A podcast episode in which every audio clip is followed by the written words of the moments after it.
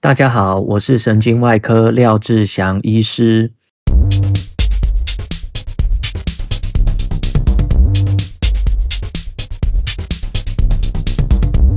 这个礼拜过得很充实。上个礼拜三，呃，开了一台手术，是一个蛮特别的手术，疾病名称叫做动静脉瘘管。那这个病灶是在胸椎的地方。这是一个很有趣、很少见的疾病，就是说动脉直接接到静脉，中间没有经过微血管，没有经过正常的组织，所以压力大的动脉血就直接灌到静脉里面。造成静脉高压、局部水肿，这个病灶是在胸椎，在脊髓上，所以就是一条不正常的动脉直接灌到脊髓上面的静脉去，造成整个脊髓正常的脊髓的静脉血要回收到心脏回不去，因为这个动脉血的压力直接灌到静脉里面，所以静脉也造成很高的压力，让整个脊髓就水肿起来。患者是一个中年男性，他就发现脚开始越来越没有力气，脚会麻，走路啊要爬楼梯已经没有办法爬楼梯了，就是脚抬不起来，症状越来越严重。后来经过一系列的检查，发现胸椎那边有奇怪的病灶，做了 MRI 之后，发现胸椎的节段怎么有长得像蚯蚓一般的血管攀附在脊髓上面。因为静脉的血管壁构造比较薄，没有肌肉层，所以当高压的血液灌进去之后，这个静脉整个就会鼓起来、鼓胀。那在核磁共振上面就看起来像是一条一条的蚯蚓一样。这个患者是在外院诊断，诊断完之后转介到我的门诊。当然是很欢迎，也很高兴同行转介过来，知道我是有专门在做，不管是脑部的动脉瘤、动静脉畸形，或者是这些血管病灶，真的很高兴，也很感谢同行的转介。上个礼拜三就是帮这位大叔开刀，手术很顺利，只要把位置病灶的位置确认清楚之后，手术进去找到这一条异常的血管，然后把它截断，把它阻断，不要让动脉的血直接灌到静脉，那这个疾病就可以治愈了。说实在是一个相当，嗯，算是简单优雅的手术了。就是你找到不正常的血管，把它截断、阻断、剪掉，这样子就完成了。这是一个蛮有趣的案例。礼拜五早上门诊结束后，就赶紧赶往台北去参加一个解剖课程，北荣阳明交通大学合办的一个解剖课程。这次的课程主要就是颅底手术。颅底手术在神经外科里面算是比较困难的领域。要精通颅底手术的话，除了要对基本的解剖构造非常了解之外，还要熟悉各种术式，你才能够很安全的。把病灶移除，然后不要对正常的组织、正常的神经、脑袋的构造造成伤害，这个是最重要的。那这次的解剖课程，很高兴能够去当助教，就是这个课程有从国外请来颅底手术的大师 Louis Borba 教授。他是一个很幽默、很风趣的人。之前在一些国际会议上面就会听到他的演讲，真的是一个充满热忱，对这个颅底手术充满热忱的一个大师。他的演讲真的是充满热情，你光听就知道他很热爱他的工作。课程第一天是上课，然后礼拜六、礼拜天在阳明的解剖实验室做颅底的解剖。那也很高兴，当他在做解剖的时候，我在旁边当他的助手，跟这个课程的 course director 王瑞朵医师一起协助他做解剖。在解剖的过程，你可以感受到他的热情，边做解剖边示范边讲解给大家听，然后他就会多加一句说 "I'm enjoying it"，他其实也很享受这个解剖的过程。在上这些解剖课的时候，都会请国际上知名的大师、知名的老师、教授来台湾做示范，其实都可以发现他们对这个解剖课程的喜爱，就是他们。很享受当下在做这些解剖的过程，你可以感受到他们的热情，那也会被他们的热情所鼓舞。因为这个比较艰深、比较困难的四分科，说实在不是很讨喜，它需要花很多的功夫、很多的时间去钻研、去研究、下苦功，但是在现有的呃医疗体制下，在绩效啊，在实际上开这个刀会不会有很多金钱上的回报？说实在是没有的。在神经外科的领域，如果说要讲绩效、要讲赚钱的话，那一定是脊椎手术，因为脊椎手术它的量非常的大，大家都会随着年纪增长会有脊椎退化嘛，颈椎、胸椎、腰椎，单纯的退化性手术也不是肿瘤手术的话，就是没有很困难，CP 值高哦。简单来讲就是这样。如果就很势利的角度来看的话，就是轻松，然后赚的钱又多。其实很多年轻医师看清了这些医疗体制下次专科的优劣，所以说真的要专精去走颅底手术这些困难的次分科，说实在就是要用你的热情去支撑，你的兴趣、你的喜好、你的热忱。这个状况其实在国外也是一样，各个来到台湾的教授们，大家一起闲聊，讨论到各个国家哦，他自己国家一些实际上的状况，在国外也是一样，就是开脊椎手术的医师的薪水，绝对是比开颅底手术的医师的薪水要高，赚得多，赚得快。要钻研这个比较困难的次分科，靠的就是热忱。这些困难疾病，你想着要去解决它，要去治疗它，从中获得一些成就感。大概大概是这样子，也会提到说，有很多状况底下，这些医生吼会被厂商控制。因为你就是要，比如说脊椎嘛，要放植入物，有植入物才会有这个绩效，钱才会赚得多。有钱能使鬼推磨嘛，古今中外皆然。对我自己来说，我当初选择神经外科，就是因为它是一个很有趣的科别。那我又很喜欢动手做事情，我自己真的是非常喜欢神经外科，有很多不同的面向，有很多值得挑战的地方，让我随时都觉得我持续在学习，持续在进步。学习就是一件很快乐的事情。那如果你能把你所学到的回馈在患者身上，这真的是相当有成就感的一件事。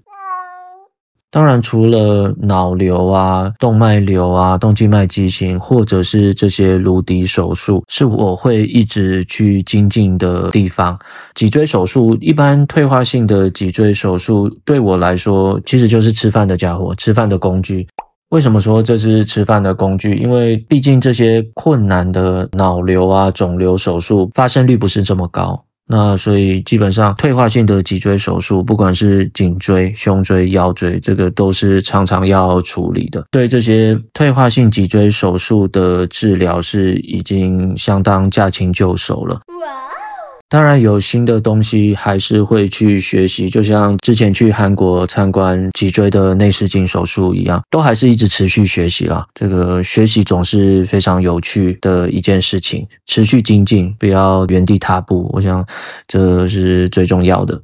所以这个周末把时间都花在解剖课程上面。星期一的话，则是在北荣有一个 live demo，就是一个示范手术，颅底肿瘤的患者接受 Louis Borba 教授的手术。这个手术开得非常漂亮。也非常的顺利。整个解剖课程来说，除了当助教之外，自己的收获也是相当丰富，也更深的一层认识 Louis Borba 教授。假设有机会的话，搞不好 我也会去他的医院参观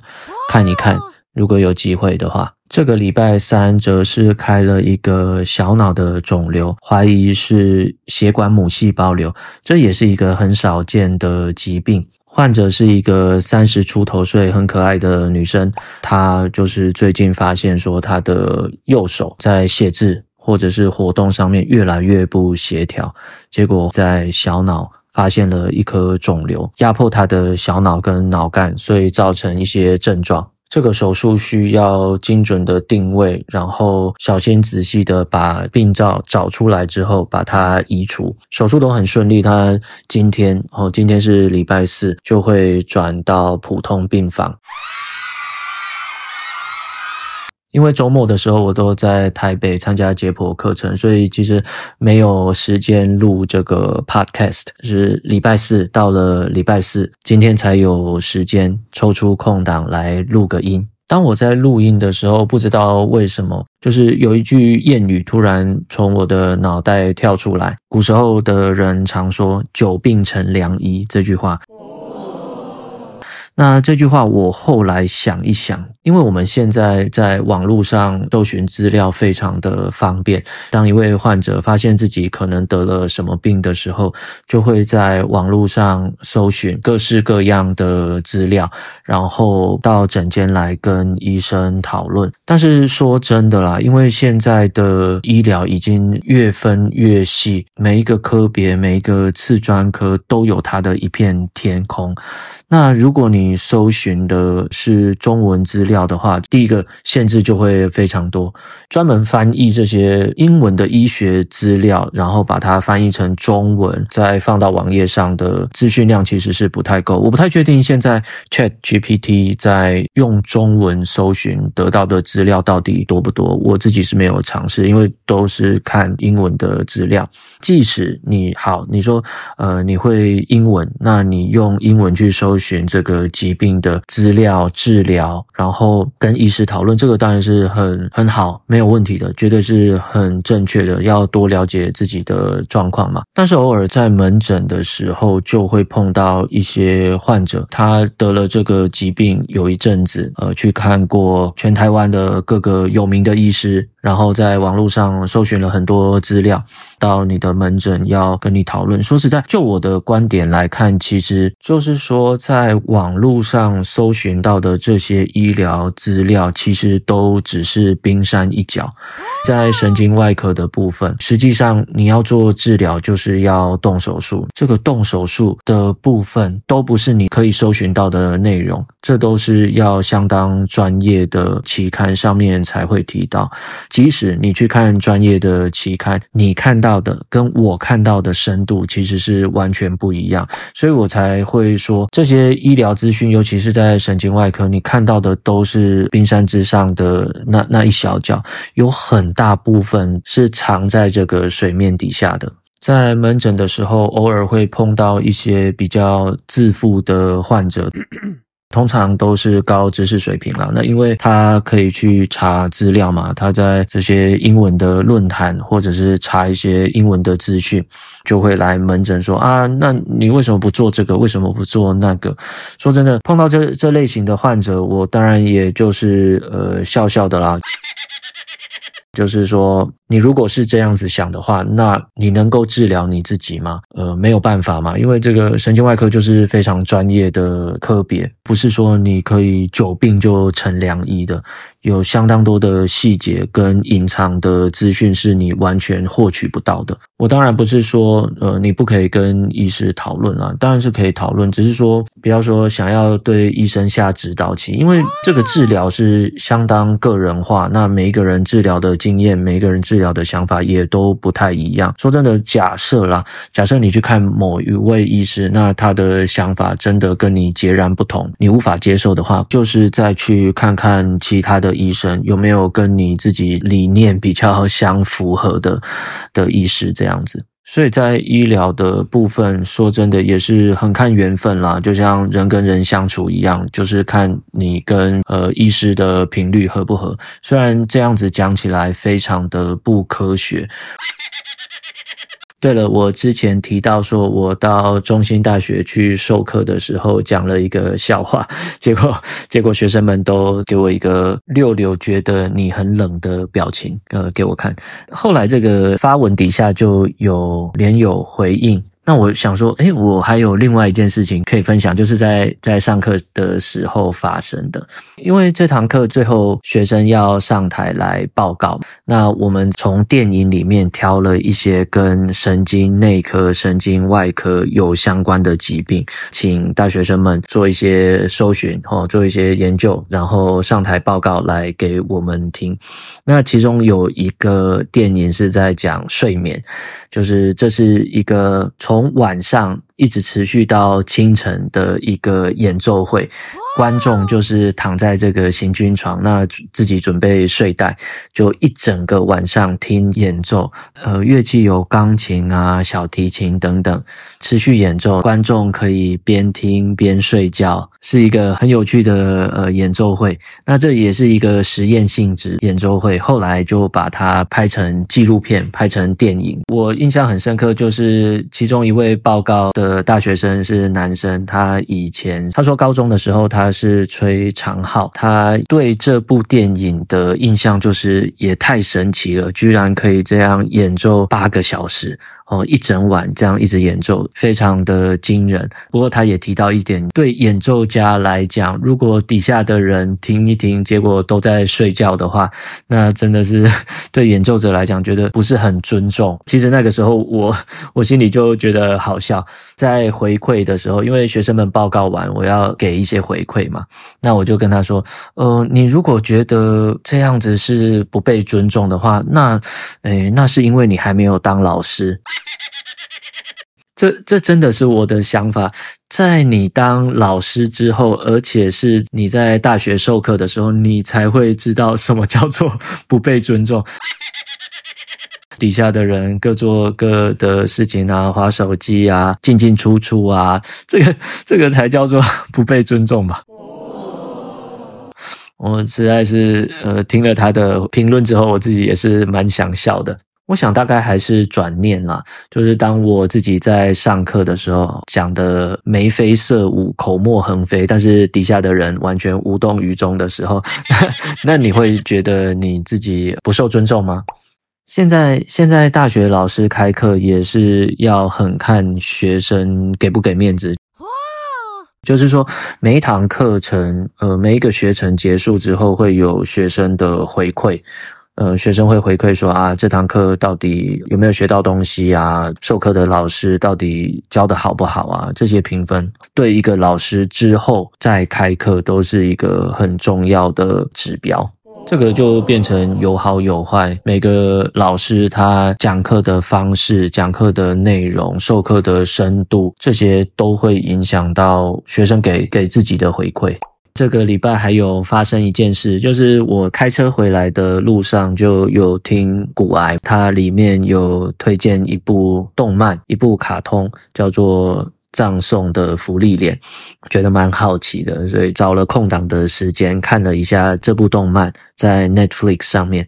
说实在，真的是很特别的一个卡通。我自己是没有看很多卡通啦，甚至像之前的《鬼灭之刃》啊，《进击的巨人》，其实我都没有看完，我都只有看一部分。不过，这个葬送的芙莉莲确实是一个很特别的卡通。我不知道我的听众年龄层的分布，所以也不知道跟大家推荐到底有没有人会去找来看。不过，真的是蛮有趣的一部卡通。好啊，这个礼拜也是叽叽喳喳，随便讲。那让我来看看有没有什么留言。